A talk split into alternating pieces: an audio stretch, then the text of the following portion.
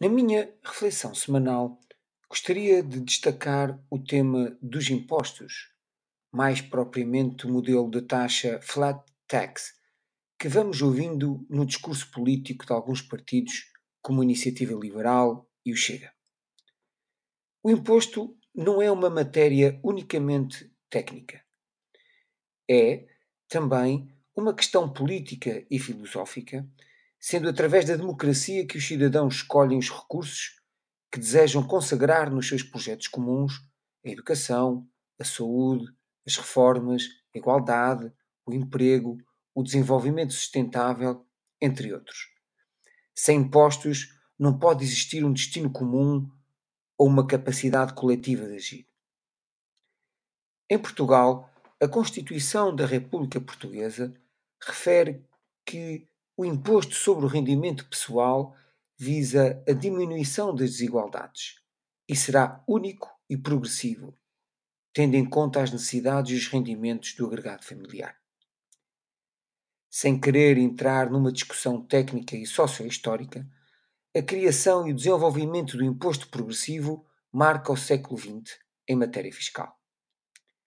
Este que teve um papel central na redução das desigualdades durante o último século, assume-se, hoje, no centro da confrontação política, principalmente ambiente eleitoral, onde os vários partidos tendem a vocalizar as suas diferenças em matéria de impostos. Ora, neste seguimento, no que se refere ao imposto sobre o rendimento de pessoas singulares, mais conhecido por IRS, a flat tax surge no debate político como alternativa à progressividade por escalões que vigora em Portugal. A definição simplista da flat tax, que estipula a implementação de um imposto de taxa igual aos rendimentos de todos os contribuintes, independentemente do seu valor, parece desafiar a progressividade e acomodar-se mais na proporcionalidade do imposto.